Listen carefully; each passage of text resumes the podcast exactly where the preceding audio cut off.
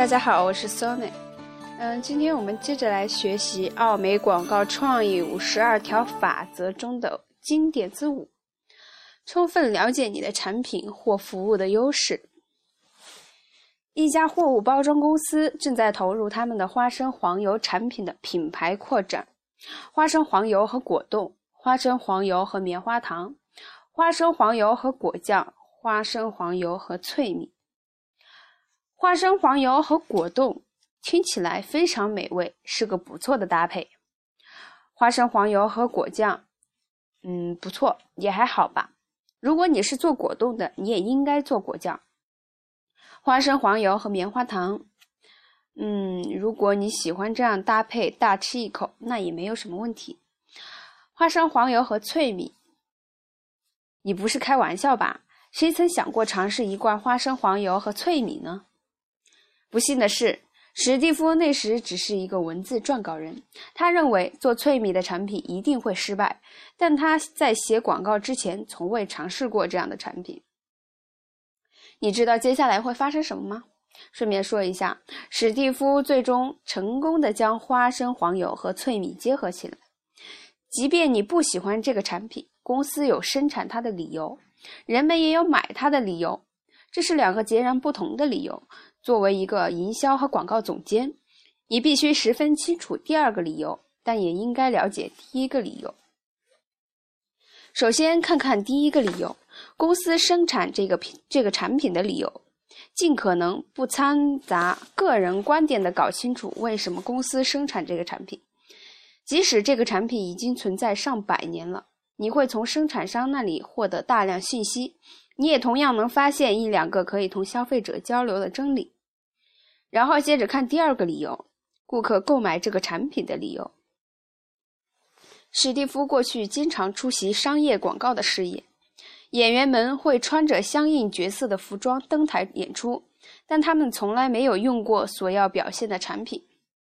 我不是医生，但是我会为了挣钱在电视上饰演一个医生。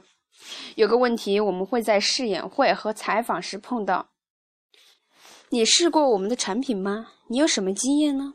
在演艺界有一句亘古不变的名言：“真诚是最困难的感情，一旦你作假了，你会一直作假下去。”事实上，尝试并信赖你的产品是真诚的基础。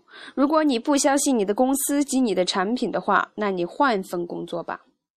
在这方面，你第一步要做的是使用产品，按照说明来使用。做个实验：如果你不能使用，找个可以使用的人来帮你。仔细钻研，尽可能多的了解你的产品，然后想好你要问的问题，做好开始销售的准备。对消费者而言，产品的好处都有哪些呢？到底是什么使你的产品或服务能够让消费者购物时专门要你的品牌呢？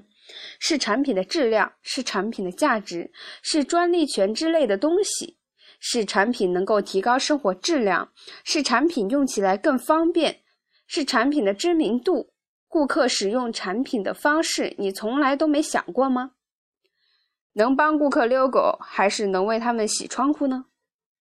阿姆和汉姆是做小苏打的，他们做小苏打仅仅出于烘焙的目的，但是消费者还有很多其他用途。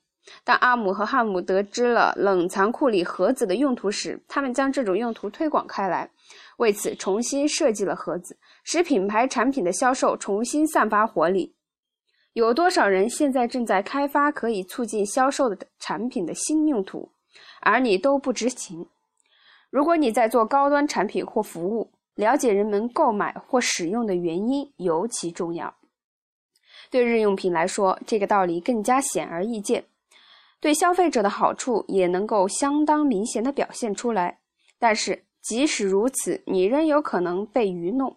所以花些时间从消费者那里了解他们看来产品的好主要好处有哪些是十分重要的。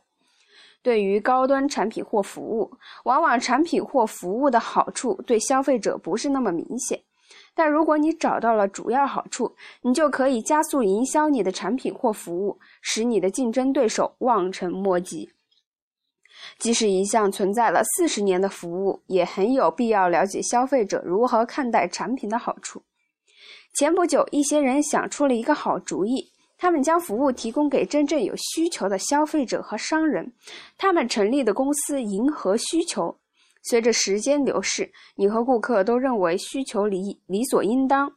如果你能回到起点进行研究，假设你是第一次发明了这项产品或服务，你有可能重新发现哪种哪种基本需求，找到消费者的基本需求，用它来激发消费者的兴趣和关注度。如果你所销售的是人们想要的，你就已经完成了百分之七十的销售工作。那另外百分之三十呢？这是你和你的广告公司所要努力实现的。一定要保证你清楚自己在销售什么，为什么销售。多年以来，总有很多所谓的什么能营销和什么不能营销的规则。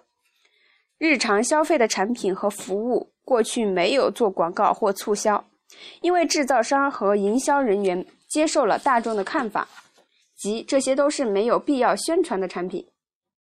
大约三十年前，一位来自马里兰州的卖鸡的农夫北上纽约寻找广告公司，为他养殖的小鸡做广告。很多广告公司对此不屑一顾，认为给像小鸡这样的农产品做广告是不可能的。斯卡利麦长鸡史洛斯广告公司，又称三剑客广告公司。却极富创造性的帮弗兰克实现了他的想法，创立了博度机。这对每个有过“我们不能给这个产品创一个品牌”此类想法的人而言都是教训。问题的另一方面是你不能促销的产品的好处。有时候，消费者发现公司产品的用途。销售员私底下买满怀感激之情，却不希望消费者知道。史蒂夫曾和一位国际品牌经理一同滑雪，在滑到顶端时，这位品牌经理给了他一个软软管。史蒂夫迷惑不解，看到经理把那个软管用作可以防止嘴唇崩裂的唇膏。是的，谢谢，但是不用谢。啊，今天我们的学习就到这里。